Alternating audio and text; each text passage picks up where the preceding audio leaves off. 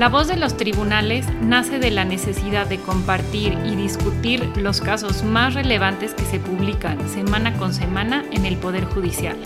Mantente actualizado y escucha con nosotras La voz de los tribunales. Un podcast de PDA Abogados. Hola, ¿cómo están? Soy Denise Tron. Y yo Mariana Ruiz.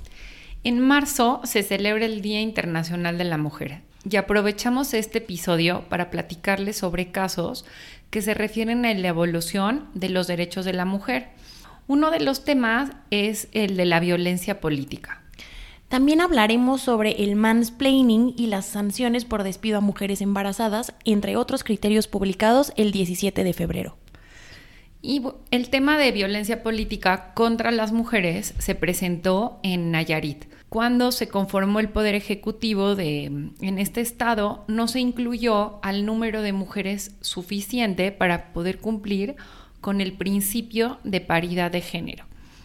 Cada vez ha sido más común, ya sea en los congresos o en este caso en el poder ejecutivo, que en la ley se establece esta obligación que tienen pues los titulares los gobernantes o los partidos políticos de nombrar a candidatos o bien ya a funcionarios de gobierno cumpliendo la paridad de género, es decir, que haya el mismo número de hombres y de mujeres en el puesto, en los puestos, perdón.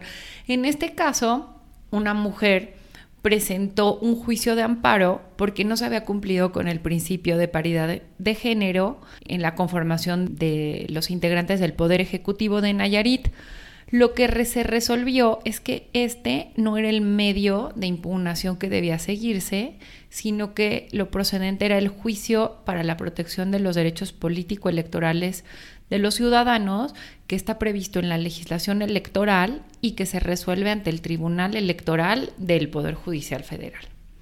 En el siguiente criterio tiene relación con este concepto que nos comentaba Mariana, que es el mansplaining. Mariana, ¿tú nos puedes platicar de qué se trata? Sí, pues la verdad es que es la primera vez que yo veo que en un criterio del Poder Judicial hacen referencia a este concepto que incluso podemos considerar que todavía es un concepto nuevo, ¿no? Como podemos ver, este concepto pues viene de un término estadounidense que significa hombre explicando, y es el acto de explicar sin tener en cuenta el hecho de, la que, de que la persona que está recibiendo esa explicación sabe tanto o más que la persona que se lo está explicando. Entonces, pues bueno, eh, dándoles esta pequeña introducción sobre este concepto, les platico los hechos del caso. Se trata de un magistrado del Tribunal de Justicia de Colima que le llamó la atención a una jueza por haber resuelto en un sentido distinto al criterio que el magistrado consideró que era el aplicable para ese caso. Entonces el magistrado apercibió a la jueza para que en los próximos asuntos que resolviera pues se ajustara al criterio que el magistrado consideraba que era el correcto.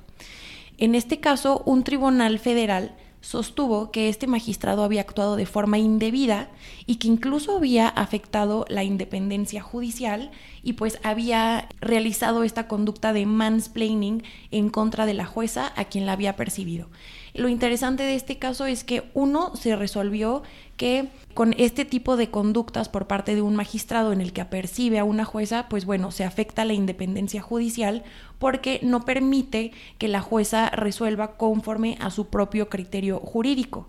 Y en segundo lugar, hay una situación de violencia de género en contra de la jueza que la deja en vulnerabilidad frente a su superior debido a que se espera que eh, resuelva los casos en un criterio específico cuando debe de tomarse en cuenta que ella también es una jueza como lo es el magistrado. Entonces, aun y cuando haya una situación tal vez de mayor jerarquía por parte del magistrado, debe de considerarse que ambos tienen la posibilidad de mantener un criterio jurídico distinto y que eso, pues bueno, ya será resuelto en caso de que sea impugnado. Sí, aquí yo creo que un tema central es la independencia judicial, en la cual pues se afecta o se violenta independientemente si el quien ocupa el cargo de juez es hombre o mujer.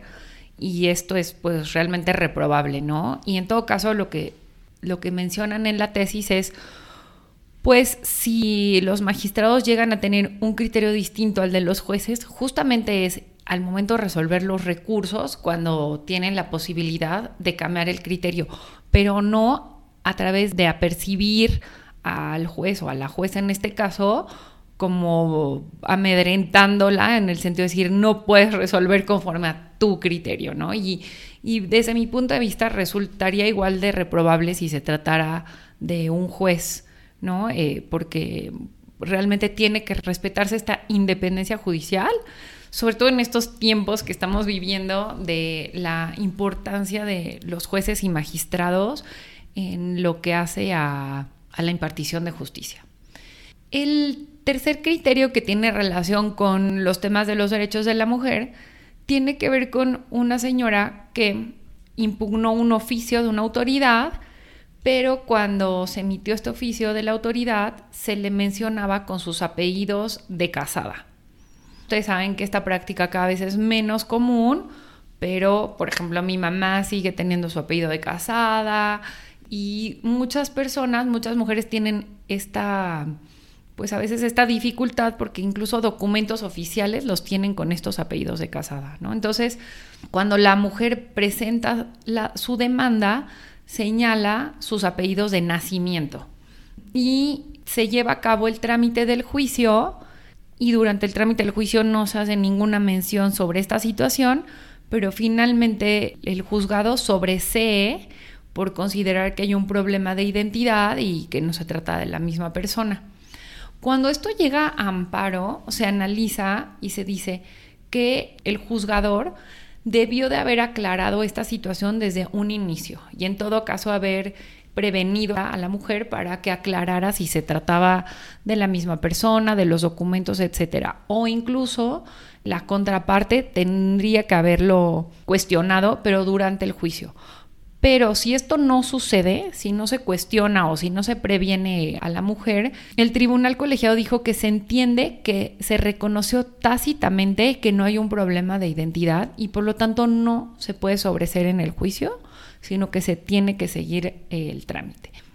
Nos pareció muy interesante este precedente porque en otro caso, pues realmente se dejaría pues en un caso de indefensión a, a esta señora, ¿no? No sé cómo lo veas tú, Mariana.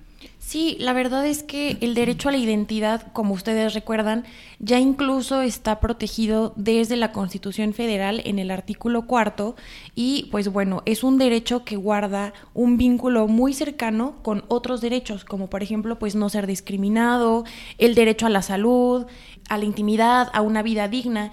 Y en caso de que una mujer utilice o adopte el apellido de su esposo, pues hay que protegerla para que no sufra un impacto en sus derechos a la identidad y en aquellos derechos en los que está relacionado la identidad. Y ahora continuamos con este mismo bloque de los derechos de las mujeres, pero pasamos a la materia laboral.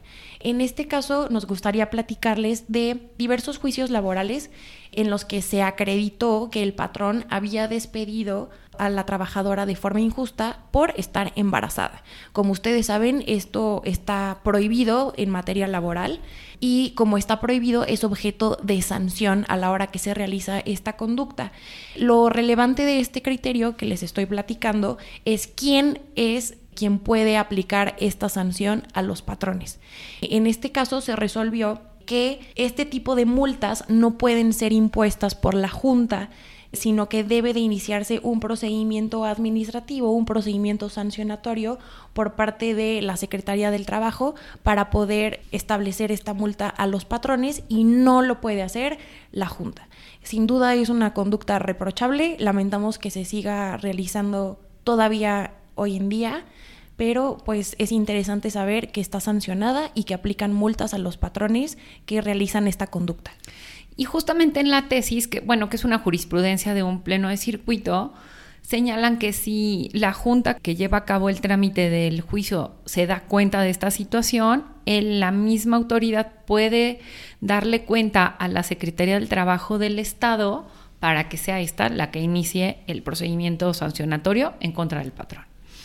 Y nos movemos a la materia fiscal Y para quienes practican el litigio en, esta materia, conocen muy bien este tema de cuándo procede declararse la nulidad lisa y llana y cuándo o en qué supuestos debe hacerse una declaración de nulidad para efectos. En este caso, en este criterio, se analiza un, un oficio en donde se determina un crédito fiscal y el contribuyente va ante el SAT a presentar recurso de revocación. Cuando resuelve el, pues el propio SAT a través de la autoridad jurídica el recurso de revocación, se da cuenta que la autoridad no había fundamentado debidamente su competencia. Y aquí quiero distinguir dos supuestos. Uno es cuando no hay una omisión total de fundamentar la competencia de la autoridad y cuando se fundamenta pero de manera indebida o incompleta. En este criterio estamos en el segundo supuesto, en que no se fundamentó debidamente la competencia. El SAT había determinado que procedía una nulidad para efectos, pero cuando este asunto finalmente llega al tribunal colegiado y analiza de nuevo el asunto, determina que en el supuesto de una indebida fundamentación debe declararse la nulidad lisa y llana porque esta violación resulta igual de grave al supuesto en el que hubiera una falta total de fundamentación. Queremos pasar al siguiente criterio. Mariana, seguramente tú recuerdas que hace poco la Suprema Corte se pronunció sobre la legislación de Tabasco que regula la gestación subrogada. Pero entiendo que solo son dos estados en los que esto se permite. Igual tú nos puedes como platicar de esta parte y de un criterio que tiene relación con este tema. Sí, pues este criterio que les queremos platicar es en materia de amparo. Efectivamente, solamente hay dos estados en la República que permiten la gestación subrogada. Estos estados son Tabasco y Sinaloa. Y ustedes se preguntarán, bueno, ¿por qué solamente dos estados la permiten? Y lo que sucede es que es un tema muy controversial. Como ustedes saben, la gestación subrogada es un método de reproducción asistida en el que la mujer que gesta al bebé, pues bueno, no será finalmente la mamá del mismo, ¿no? Sino que va a entregar a ese bebé a otra familia. Incluso hay países en donde esta práctica está prohibida, como por ejemplo España, y esto genera casos como el que les vamos a platicar ahora, en donde quedan en indefensión, pues pueden ser los bebés, los productos de esta gestación o incluso las madres que realizan esta gestación subrogada. En este caso, se trata de que en el registro civil de Jalisco no quisieron registrar a una niña que había sido concebida a través de esta figura de la gestación subrogada. Como saben, esto es en Jalisco, pues bueno, no es uno de los estados en donde está permitida la práctica, entonces pues obviamente en el registro civil de Jalisco pues pusieron muchos obstáculos para realizar el registro de la menor. Entonces los padres promovieron un amparo y pues se les otorgó la suspensión para que se les expidiera el acta de nacimiento de la menor. Entonces, en este caso podemos ver que también entra en juego pues el derecho a la identidad de la menor, como les habíamos platicado en unos casos anteriores, también es un derecho de suma relevancia sobre todo al emitir o expedir el acta de nacimiento. En este caso, el tribunal consideró que aun y cuando ya se había cumplido con la suspensión, era necesario tramitar el juicio de amparo para asegurar la protección de los derechos humanos de los afectados. ¿Y por qué? ¿Por qué sucede esto? En el juicio de amparo vemos muchas veces que cuando se otorga la suspensión a las partes, pues con eso podría pensarse que se queda sin efectos el juicio de amparo porque pues ya se concedió aquello para lo que se había promovido el juicio pero lo que se resuelve en este criterio es que sí es necesario que aun y cuando ya se expidió el acta de nacimiento de la menor, y esa era la materia del juicio de amparo, se llegue al dictado de una sentencia, porque es en la sentencia en donde se va a reconocer si hubo o no hubo una transgresión a los derechos humanos en juego, ¿no? Por ejemplo, podríamos hablar en esa sentencia del derecho a la identidad de la menor. No sé tú qué opines, Denise. Sí, pues justamente aquí vemos ¿Qué pasa cuando hay una figura que sí está permitida en algún estado y en otra está prohibida?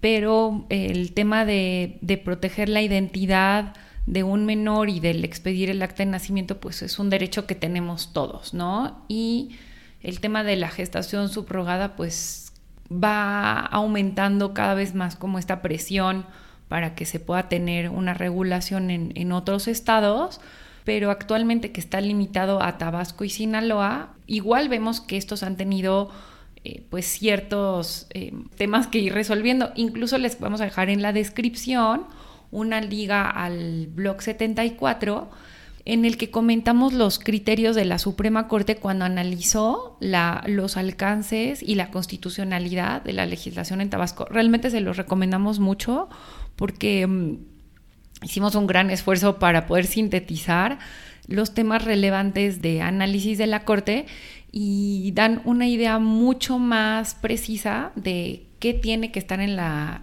legislación y cuáles son los temas pues puntuales y sensibles sobre este tema. Bueno, en este punto nos quedan dos criterios más que queremos platicarles y uno más relacionado sobre el plan B de la reforma electoral y que esto llega a la Suprema Corte. Se los digo desde ahorita para que no se vayan a desconectar. Entonces, pues muy rápido les platico un tema en materia laboral. Imagínense que es un trabajador que presentó su demanda por despido injustificado y en el trámite del juicio se le dice que debió haber señalado o mencionado el nombre de la persona que lo había despedido y que si no lo hacía, pues entonces no era procedente su demanda. En jurisprudencia de un tribunal colegiado se resolvió que este requisito no es necesario. El trabajador no tiene que mencionar en su demanda el nombre de la persona que lo despidió, porque finalmente esta persona está actuando en representación del patrón y quien es el demandado es el patrón. Un requisito que sí tiene que cumplir y que incluso se menciona en el criterio es de señalar el domicilio del lugar del trabajo para que se pueda identificar en dónde se llevó a cabo el despido y teniendo esto cumplido no podrán pedírsele al trabajador que cumpla con mayores requisitos. Y bueno, Mariana, el, siguiente presente es un tema de aseguradoras y de seguros que hemos visto pues en las publicaciones que hacemos de estas tesis han tenido mucho éxito, entonces por eso queremos comentárselas. Pues bueno, este caso que les queremos platicar refiere a una persona que contrató un seguro em, para protegerse en caso de quedar en estado de invalidez total y permanente que le impidiera seguir desempeñando su trabajo. Esta persona tiene un accidente que pues bueno lo deja en este estado de invalidez y acude a la aseguradora para demandar el pago de la indemnización. La aseguradora se niega a realizar el pago de la indemnización argumentando que esta persona tenía un trabajo distinto y un salario distinto a aquel con el que había contratado este seguro. Y pues bueno, esto obviamente llega a tribunales y se resuelve que eh, si la póliza no obligaba o no establecía que el trabajador tenía que dar aviso a la aseguradora de su nuevo trabajo, entonces no podía negársele el pago de la indemnización. Sí, y además el otro tema que se resuelve en, en este criterio es que la indemnización tendrá que pagarse con base en el salario que tenga al momento del accidente o del siniestro. Entonces, bueno, esto es un tema como de las letras chiquitas del contrato de seguro, pero es importante lo, que resolvió este tribunal al decir, pues si tú en un inicio no le pediste que te fuera avisando sobre los cambios del trabajo que vaya teniendo la persona el asegurado, después no le puedes pedir o decirle que negarle, perdón, el pago de la suma asegurada por un tema que no estaba previamente especificado, ¿no? Y bueno, para cerrar, eh, y ustedes saben que en nuestro blog escrito tenemos un apartado que se llama ¿Qué se está discutiendo en tribunales? Porque se refiere pues, a temas que son relevantes, que se han discutido o resuelto y no necesariamente que ya llegaron a, a un criterio que se publique en el semanario, porque pues siempre la publicación en el semanario toma meses, ¿no? Pero un tema muy relevante es el plan B de la reforma electoral. Ayer hubo toda esta movilización en varias ciudades y el tema ya llegó a la Corte por el primer bloque o la primer parte de este llamado plan B de la reforma electoral del gobierno actual. Em, el año pasado se siguió un proceso legislativo en el que se reformaron la Ley General de Comunicación Social, y la Ley General de Responsabilidades Administrativas. Estas reformas son por temas electorales y se publicaron el 28 de diciembre del año pasado, ¿no? Entonces, como esto ya fue publicado, diferentes partidos políticos y grupos de diputados y de senadores presentaron diversas acciones de inconstitucionalidad que llegaron a la Suprema Corte de Justicia de la Nación. Fueron turnadas todas ellas al ministro Alberto Pérez Dayán. Y la semana pasada, el ministro Pérez Dayán, al admitir a trámite estas acciones de inconstitucionalidad, también se pronunció sobre la suspensión de los efectos de estas normas, eh, porque pues así fue solicitado por, por quienes promovieron las acciones de inconstitucionalidad, y el efecto de esta suspensión es que estas normas no sean utilizadas en las elecciones que van a ser este año, que son en el Estado de México y en Coahuila. El punto es que eh, pues es una legislación que todavía tiene que ser revisada por la Suprema Corte y el pretender aplicarlo previamente o, como está ahorita la ley, tendría afectaciones que no podrían ser reparables, ¿no? Hay una segunda parte del plan B, que es el que fue aprobado por el Senado. Esto todavía no está publicado. Estos asuntos no se refieren a, este segundo bloque que eh, se refiere directamente sobre temas del INE, ¿no? Entonces, solo que les quede muy claro que estas acciones de inconstitucionalidad no tienen relación con eso. El punto también que, cabe decir es que esta decisión ya fue impugnada por el Ejecutivo, presentaron un recurso y este recurso va a ser revisado por el Pleno de la Suprema Corte, quien decidirá en definitiva si esta suspensión se queda como fue otorgada por el ministro Pérez Dayán o se modifica. Entonces, pues nosotros les estaremos dando seguimiento a este tema. Les damos las gracias por, por seguirnos, también platicarles que cambiamos ya nuestro día de publicación del podcast y esperamos pues que les guste mucho más. Ahora lo publicaremos todos los martes. Perfecto, pues muchas gracias Denise, gracias por acompañarnos. Espero que les haya gustado este tema del INE, pues lo traemos muy presente ahora incluso con la marcha que acaba de suceder. Entonces estaremos al pendiente y nos vemos la próxima semana. Saludos. Bye.